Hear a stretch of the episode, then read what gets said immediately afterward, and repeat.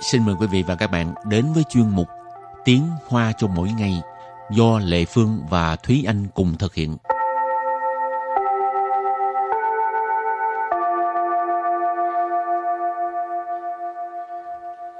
Thúy Anh và Lệ Phương xin kính chào quý vị và các bạn. Chào mừng các bạn cùng đến với chuyên mục Tiếng Hoa cho mỗi ngày ngày hôm nay. Hôm nay mình lại tiếp tục với đề tài nói về đá banh, một ừ. môn uh, thể thao vua trên thế giới. Ừ, môn ừ. thể thao mà rất là nhiều người đều yêu thích và cũng có cái luật chơi rất là đơn giản cho nên uh, rất là nhiều người đều thích chơi cái môn thể thao này. Thì uh, ở Đài Loan á, người ta cũng thường uh, tổ chức cuộc thi bóng đá dành cho người Đông Nam Á. Ừ. À, cho nên uh, mỗi lần mà tổ chức cái cuộc thi này người Việt Nam mình tham gia hết uh, hơn phân nửa luôn á. Ừ. Thúy Anh có bao giờ muốn đi xem để cô vũ không? À, cũng muốn đi xem một lần cho biết. À. Tại vì thấy tinh thần cũng rất là hăng hái, thấy mọi người mỗi lần mà thấy có tổ chức là rất là chạy từ nam tới bắc, từ bắc tới nam ừ. cũng phải ráng để mà tham gia được cái uh, giải đấu đó. Ừ. Bữa nào uh, người ta tổ chức thì nhớ đi xem nha rồi luôn tiện uh, quay clip cho các bạn coi luôn ừ. rồi thì uh, trước tiên chúng ta làm quen với các từ vựng nhé và từ đầu tiên của ngày hôm nay đó là từ chủ đội chủ đội chủ đội chủ đội nghĩa là tổ chức đội ngũ hoặc là lập nhóm.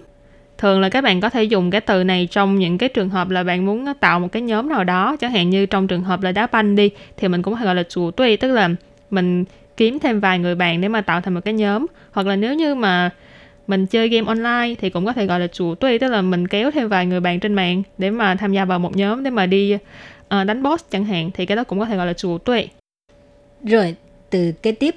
Chiếu chỉ chiếu chỉ chiếu chỉ chiếu chỉ tức là kỹ thuật chơi bóng ha. Chỉ là kỹ 术 kỹ thuật. Chiếu là chơi bóng ha. Rồi kế tiếp đó là la la tuổi, la la tuổi, la la tuổi, la la tuổi nghĩa là đội cổ vũ. Tiếp tục là hù xiang, hù xiang, hù xiang, hù xiang tức là mỗi khi mình có một cái hành động một cái sự việc gì đó có một cái sự tương tác của hai bên ha thì thường mình ha, các bạn có thể thấy cái từ này hù xiang. Hu sang làm cái gì đó? Hu ừ. sang hợp tác ừ. là cùng nhau hợp tác. Ừ, hu sang quan ai tức là ừ. quan tâm lẫn nhau. Hu sang trao của chăm sóc lẫn nhau. Rồi từ kế tiếp đó là từ giao lưu giao lưu giao lưu giao lưu nghĩa là giao lưu. Từ cuối cùng 尽量尽量尽量尽量 là cố hết sức mình, cố hết khả năng cố gắng làm một cái gì đó ha. Rồi sau khi làm quen với các từ vựng ha, mình bước sang phần đối thoại nhé.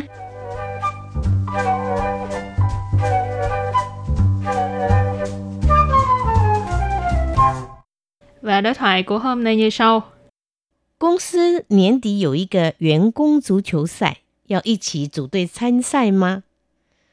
我球技很差，怕跟不上大家，我在一旁当啦啦队就好。担心什么？大家互相交流而已，一起玩比较开心呢。那好吧，我会尽量配合大家的。Sau đây xin giải thích đối thoại của ngày hôm nay. Câu đầu tiên của đối thoại là 公司年底有一个员工足球赛， 要一起组队参赛吗？公司年底有一个员工足球赛要一起组队参赛吗？公司年底有一个员工足球赛要一起组队参赛吗？Câu này có nghĩa là cuối năm công ty có tổ chức một cái à, giải bóng đá dành cho nhân viên. Có muốn cùng lập nhóm để tham gia thi đấu không? Công sư là công ty, niên tỷ là cuối năm, dụ là có, ý cơ. Cơ ở đây là lượng từ dùng để chỉ là cái chỗ sai, tức là cái à, giải bóng đá. 员 công là nhân viên, chủ chỗ sai, chủ chỗ là bóng đá, sai nghĩa là cái uh, cuộc thi, thi đấu, cho nên chủ chỗ sai là cuộc thi bóng đá, giải bóng đá. Giao là muốn, ý chỉ là cùng nhau, chủ đội là tổ chức đội ngũ hoặc là lập nhóm, tham sai sai hồi nãy mình có nói ha là cái cuộc thi kỳ thi là bị sai tức là thi đấu uh, tham sai tức là tham gia vào cái uh, kỳ thi tham gia vào cái giải đấu này ma là từ để hỏi ở cuối câu cho nên giao ý chỉ chủ đội tham sai ma là có muốn cùng lập nhóm để mà tham gia thi đấu không rồi câu tiếp theo 我球技很差，怕跟不上大家， 我在一旁当啦啦队就好。我球技很差，怕跟不上大家，我在一旁当啦啦队就好。我球技很差，怕跟不上大家，我在一旁当啦啦队就好。câu này có nghĩa là cái uh, kỹ thuật chơi bóng của mình rất kém sự không có theo kịp mọi người. Mình đứng ở bên cạnh làm uh, đội cổ vũ là được rồi. Của số chi hình cha? Cha là kém ha? Số chi hình cha tức là cái uh, kỹ thuật chơi bóng rất kém. Pa sợ cân bù sang ta cha cân bù sang là không có theo kịp. Pa cân bù sang ta cha sợ không có theo kịp mọi người. Của cha y phẳng y phẳng là phẳng biên là bên cạnh đó hả? Ở tăng làm la la tuổi là đội cổ vũ chiêu hảo là được rồi của cha y phẳng tăng la la tuổi chiêu hảo mình đứng bên cạnh làm đội cổ vũ là được rồi rồi câu kế tiếp. 担心什么？大家互相交流而已，一起玩比较开心呢。担心什么？大家互相交流而已，一起玩 比较开心啊。担心什么？大家互相交流而已，一起玩比较开心啊。Câu này có nghĩa là lo lắng cái gì? Mọi người uh, giao lưu với nhau thôi mà, cùng chơi thì mới vui chứ. Tan xin là lo lắng, sần mợ là cái gì cho nên tan xin sần mợ. Nghĩa là ý hỏi cái người B á, là lo lắng cái gì? Ta cha là mọi người, khu xăng này có nói ha, tức là làm một cái hành động gì đó có sự tương tác giữa hai bên. Giao liệu là giao lưu cho nên khu xăng giao liệu là giao lưu với nhau. Ở gì mà thôi. Ta cha khu xăng giao liệu ở gì? Mọi người chỉ là giao lưu mà thôi.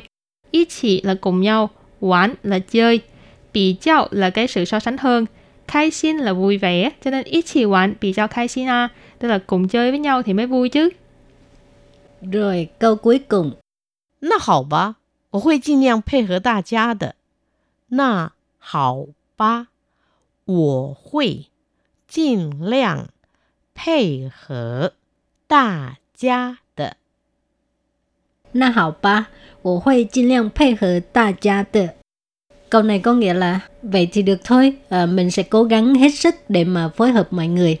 Nó học ba, tức là đồng ý đó ha, nhưng mà cũng có vẻ là không có được uh, hăng say cho lắm á. Ừ. Nó học ba. Cũng lưỡng lự. À, tại vì sợ mất lòng của người ừ. khác. 我会尽量配合大家的，mình sẽ cố hết sức mình để mà phối hợp với mọi người.尽量hồi nãy mình học qua rồi ha là mình cố hết sức mình để làm một cái việc gì đó ha. À, 配合配合 là phối hợp hợp tác. 我会尽量配合大家的，mình sẽ cố gắng hết sức để mà phối hợp với mọi người. Ừ. Thường là trong những cái kỳ thi đấu mà chỉ mang tính chất giao lưu thôi á, thì ừ. uh, thật ra mình cũng không cần phải lo lắng về cái uh, kỹ thuật của mình, cái kỹ năng của mình, tại vì giao lưu thôi mà, vui Chơi là thôi. chính. Ừ. ừ. Nhưng mà có Nhưng... rất là nhiều người thì lại rất là sợ cái uh, e về cái khả năng của mình lệ phương thấy tại vì có nhiều người cầu toàn mà ừ. cho dù là chỉ là vui thôi nhưng mà khi một khi mình làm cái gì cũng phải làm cho tốt ừ. còn nếu mà không tốt không biết thì thả đừng làm ừ. có nhiều người tính là vậy lệ phương nghĩ thúy anh là vậy đúng không không em vui là chính. Sư mà. Vui cũng phải làm cho tốt mới mới mới được mà đúng không? Thì đúng rồi. Rồi thì uh, trước khi chấm dứt bài học hôm nay xin mời các bạn ôn tập lại nhé. Chủ đội chủ đội chủ đội nghĩa là tổ chức đội ngũ hoặc là lập nhóm. Chiếu chi chiếu chi chiếu chi tức là kỹ thuật chơi bóng 交流，交流，交流 nghĩa là giao lưu.